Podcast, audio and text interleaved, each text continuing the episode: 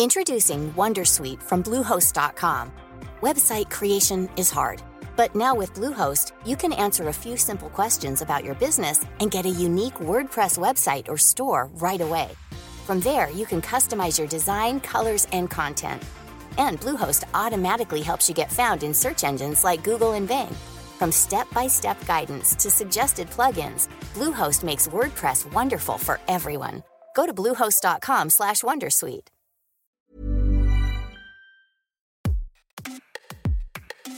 Il y a 25 ans, les lecteurs découvraient pour la première fois l'histoire d'Harry Potter, un enfant de 11 ans qui découvre qu'il est en réalité un sorcier.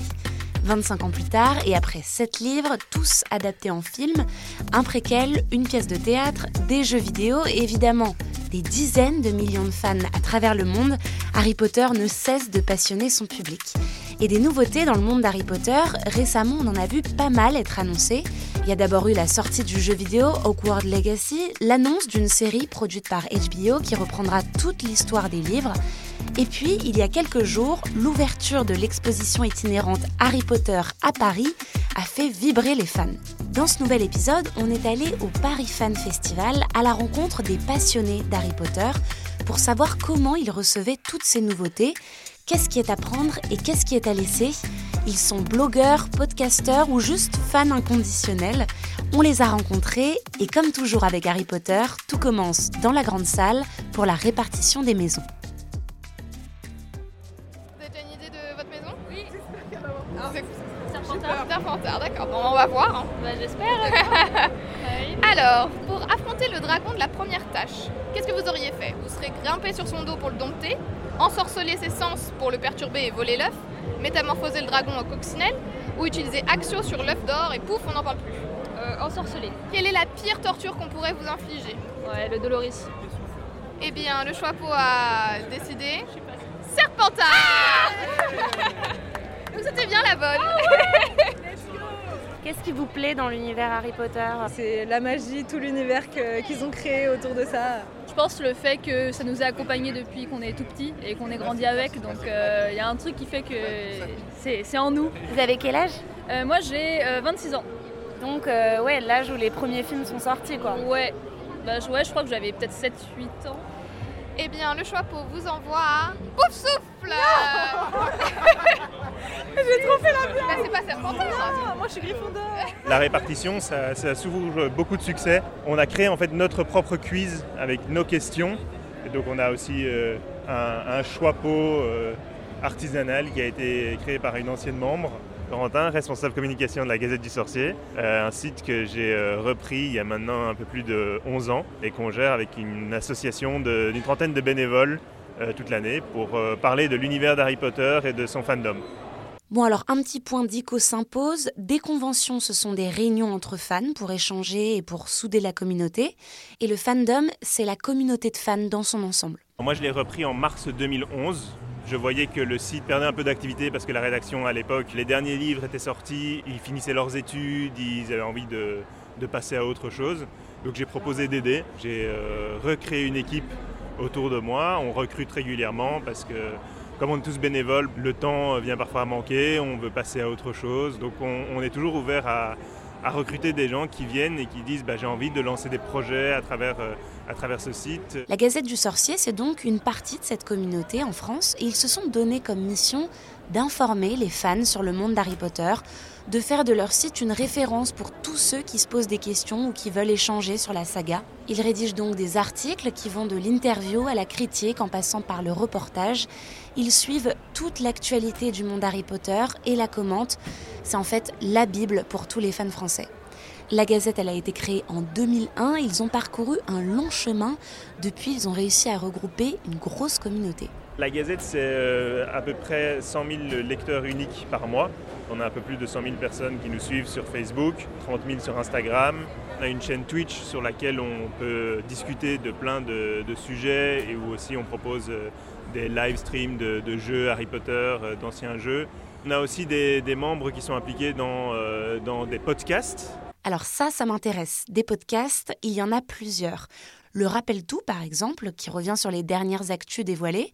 Il y a aussi Aspic, un podcast d'entretien avec un regard académique sur le monde d'Harry Potter. Tous sont animés par une personne. Alors on part de l'autre côté du stand de la Gazette du Sorcier pour rencontrer Marjolaine. Je les ai il y a quelques années, je crois que ça doit être 2018, je pense, pour euh, créer un podcast justement. Et après, on a développé un peu tout ça, on en a plusieurs maintenant. Et, euh, avec la Gazette, c'était euh, l'envie, ma passion d'analyser la saga et de m'intéresser aux études aussi qu'il y a autour de la saga. Le, monde en lui-même est assez riche et a assez de détails pour qu'on puisse aussi s'infiltrer dans des choses que, que l'autrice n'a pas exploitées pour nous, nous l'approprier et, réfléchir à, d'autres choses. Je fais partie aussi des fans des maraudeurs, par exemple, et euh, d'avoir ces, personnages-là où ils sont pas forcément très développés, où on en a juste assez pour euh, avoir envie d'imaginer euh, d'autres histoires avec ces personnages. Forcément, ça nous, ça nous inspire. Vous avez un exemple de débat sans fin que vous avez constamment avec les fans ou entre vous qui ne trouvent pas de solution? On a beaucoup de débats sur des personnages. Par exemple, euh, sur Severus Rogue, euh, il y a vraiment deux camps, on va dire, entre ceux qui, le trouvent admirable ou pas. Il y a eu beaucoup, beaucoup de débats aussi autour des animaux fantastiques, sur des théories avant le dernier film, sur, l'origine de croyances. Euh, voilà, donc les théories aussi, ça peut continuer à alimenter des débats sans fin. Mais il y a aussi des débats parfois plus difficiles. Suivre l'actualité d'Harry Potter, c'est aussi suivre celle de son autrice, J.K. Rowling L'écrivaine britannique a été plusieurs fois accusée de transphobie ces dernières années. Ce qu'on lui reproche, ce sont des prises de position contre les personnes trans. Elle a une fois tweeté contre un projet de loi en Écosse qui visait à simplifier le processus de changement de genre à l'état civil des personnes transgenres, ou encore elle a soutenu ouvertement sur ses réseaux sociaux des personnes qui défendaient des idées transphobes. Pour la Gazette du Sorcier, ces positions ont été très dures à entendre et elles ont généré beaucoup de discussions en interne. Marjolaine nous raconte. Alors c'était un gros sujet pour nous, ça nous a posé beaucoup de questions et, euh, on, a, décidé collectivement qu'on ne pouvait pas euh, faire comme si rien, de rien n'était. Euh, donc on a décidé de dénoncer, de se positionner très clairement contre les, vues qu'elle diffuse et l'opinion qu'elle défend par rapport à nos propres sensibilités et pour ne pas exclure dans notre fandom les personnes qui se sentent blessées par ce qu'elle a dit, parce qu'on l'est aussi, on est blessé aussi par ce qu'elle dit et par ses positions. Maintenant, on ne, couvre plus ce qu'elle fait qui n'est pas lié à Harry Potter. Et régulièrement, on a quelques, quelques rédacteurs qui tiennent à jour aussi la veille sur ce qu'elle dit euh, pour dénoncer et pour, euh, pour clarifier, pour essayer de donner aussi une source aux fans qui ne comprennent pas ce qui se passe, qui ne comprennent pas pourquoi il y a cette polémique-là. On voulait quand même jouer ce rôle parce qu'on a une responsabilité, on lui donne la visibilité en donnant de la visibilité euh, à Harry Potter, mais on considère que c'est pas parce qu'on donne la visibilité à son univers qui est maintenant aussi le nôtre en tant que fandom, qu'on soutient en tout cas ce qu'elle dit. Après, c'est un choix individuel et chacun, chacun fait, essaye de trouver comment se positionner. Moi, si je dois parler en mon nom, je considère que le fandom est plus fort que l'autrice et ce que, en fait, maintenant, ce qu'on crée, nous, entre nous, c'est plus lié à, elle, c'est lié certes à quelque chose qu'elle a créé, mais qui est maintenant euh, à nous, entre guillemets. Harry Potter est trop important pour moi et pour ce que je suis aujourd'hui, pour euh, le renier à cause d'elle, quoi.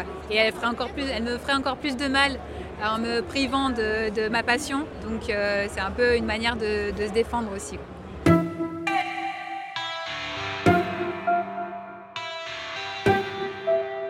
Paris Fan Festival, d'autres associations de fans d'Harry Potter étaient aussi présentes.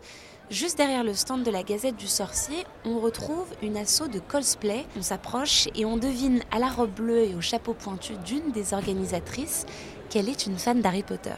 Je suis en fleur de la cour de l'école des Beaux Bâtons. Et vous, vous êtes une fan d'Harry Potter depuis quand? Oh, alors euh, je dirais depuis euh, le collège.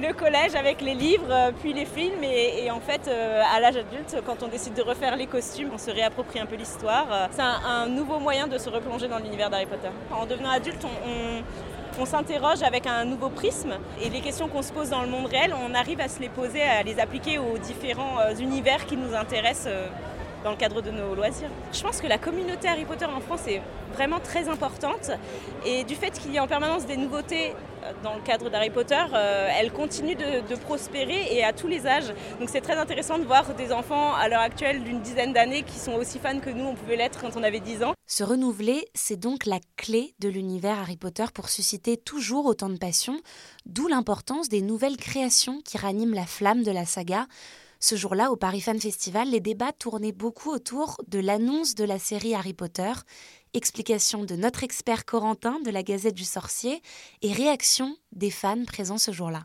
On ne s'attendait pas spécialement à ce que ce soit une euh, réécriture, enfin un reboot des livres et des films. Parmi les, lecteurs et la communauté, il y a beaucoup de personnes qui sont un peu sceptiques. La série va reprendre l'histoire des livres fidèlement, donc avec une saison par livre sur une dizaine d'années. Et donc euh, il y a beaucoup de personnes qui estiment que c'est un peu trop tôt pour ça, que les films sont toujours très présents, qu'il n'y a pas vraiment de, raison et de nécessité de refaire euh, cette histoire-là alors qu'il y a beaucoup d'histoires qu'ils pouvaient euh, espérer découvrir avant de replonger dans, cette même aventure-là. Il y a beaucoup de fans qui ont créé ce qu'on appelle des fan-films postés sur YouTube et qui ont écrit euh, voilà, des, des fanfictions filmées en fait sur la jeunesse de Voldemort, sur les, fondateurs de Poudlard, toutes ces petites histoires-là, ben, il y a beaucoup de fans qui se diraient peut-être que c'était mieux d'avoir ça en série plutôt que de nous re-raconter l'histoire de Harry, Ron et Hermione à Poudlard. La série, euh, je suis plutôt dubitative, je suis pas dans le rejet total du projet, mais j'aurais préféré que justement euh, l'opportunité de faire une série, ça soit exploité pour continuer à étendre l'univers avec des nouvelles histoires, euh, des nouveaux personnages, etc. Le jeu vidéo, euh, comme je suis joueuse sur PS4, euh, j'ai encore quelques jours, semaines à attendre pour y jouer, mais je suis très, très enthousiaste parce que pour moi, ça représente vraiment ce qu'on espère dans l'extension le, de l'univers. Enfin, un vrai jeu euh, qui donne envie, quoi. C'est pas le premier, genre comme Harry Potter là, à l'école des sorciers là, euh, qui était sur PC, qui était très très dur là, avec euh, ramasser les dragibus là. Là, c'est beau, c'est réaliste, on va dire, sur les jeux vidéo. L'exposition, c'est vraiment, euh, je trouve dans la mouvance de ce qui se fait beaucoup de, de, choses, de faire des expériences immersives avec les studios tours, avec les, les, les parcs d'attractions. On peut vraiment s'immerger dans l'univers et ça, je trouve c'est vraiment très chouette comme, euh, comme projet et qu'on peut vivre. C'est important justement qu'on développe le côté immersif maintenant avec ce qu'on sait faire et qu'on se cantonne pas juste à des objets et des costumes. Non, maintenant je suis en train de réfléchir, genre bien un truc euh, un peu à la VR, enfin casque VR, tout ça, va rentrer vraiment dans. Même que tout le monde, enfin, on va dire que pas tout le monde, mais genre euh, tout le monde respecte le Harry Potter, quoi. Genre à pas être habillé, mais. Euh... Alors je rêvais déjà d'aller pouvoir voir l'exposition Harry Potter à Londres, ce que je n'ai pas pu faire, donc je compte profiter de celle à Paris. Ouais, vous y allez?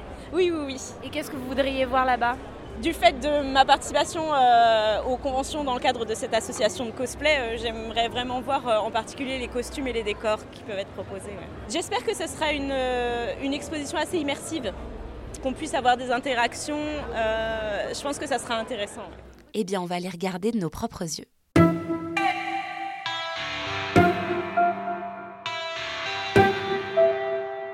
On est maintenant à Porte de Versailles pour découvrir l'exposition Harry Potter. Cette exposition, elle doit durer plusieurs mois. On va aller la découvrir, voir ce qu'elle propose en termes de nouveautés, d'immersion, d'objets exposés, de costumes et d'interactivité. On va aller voir tout ça et puis on espère rencontrer quelques fans pour nous dire ce qu'ils en ont pensé. L'exposition s'étend sur plus de 4000 mètres carrés et à l'arrivée, on nous remet un bracelet connecté avec un vif d'or dessus qui servira pendant tout le parcours pour réaliser des activités interactives. Promis, on ne va pas spoiler toute l'exposition, donc on va directement retrouver les fans à la fin pour savoir ce qu'ils en ont pensé. Bah, je trouve qu'elle est super quand on est vraiment plongé dans l'univers. Euh, bah là, on peut jouer au Quidditch. Du coup, ça, j'adore. Comme c'est vraiment un des trucs qui m'a fait aimer Harry Potter. Du coup, pouvoir y jouer, même si c'est pas vraiment un match de Quidditch, c'est trop cool. Ce que j'ai aimé voir, c'est vraiment euh, les, effets sonores, euh, les, les, choses comme euh, regarder ici, euh, de divination et tout. Et ce qui manquerait, je pense, c'est c'est un truc euh, avec euh, une baguette où on peut vraiment faire les sorts. À partir du moment où j'ai commencé à connaître Harry Potter, j'ai directement été fan.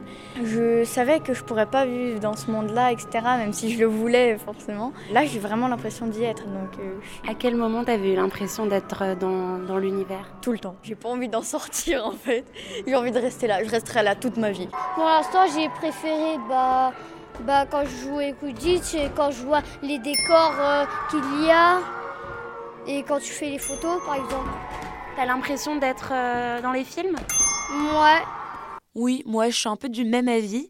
Le début de l'expo est assez impressionnant et offre de belles promesses en termes d'interactivité, mais au fur et à mesure qu'on avance dans les salles, la magie retombe un peu et on retrouve une expo plus classique avec des décors un peu inégaux. Parfois on est totalement immergé, comme quand on se retrouve devant la chambre sous l'escalier de Harry. Parfois, c'est un peu moins réaliste. La reproduction de la forêt interdite est un peu légère, aucun animaux fantastique ou frayeur, juste des arbres et une lumière sombre, pas de quoi faire très peur. Si vous voulez vous faire votre propre avis, l'exposition a lieu à Porte de Versailles et vous avez jusqu'à octobre 2023 pour la visiter. Merci d'avoir écouté cet épisode de Minute Papillon. S'il vous a plu, n'hésitez pas à le partager sur les réseaux sociaux, à en parler autour de vous, à vous abonner sur votre plateforme ou appli d'écoute préférée. À très vite et d'ici là, bonne écoute des podcasts de 20 minutes.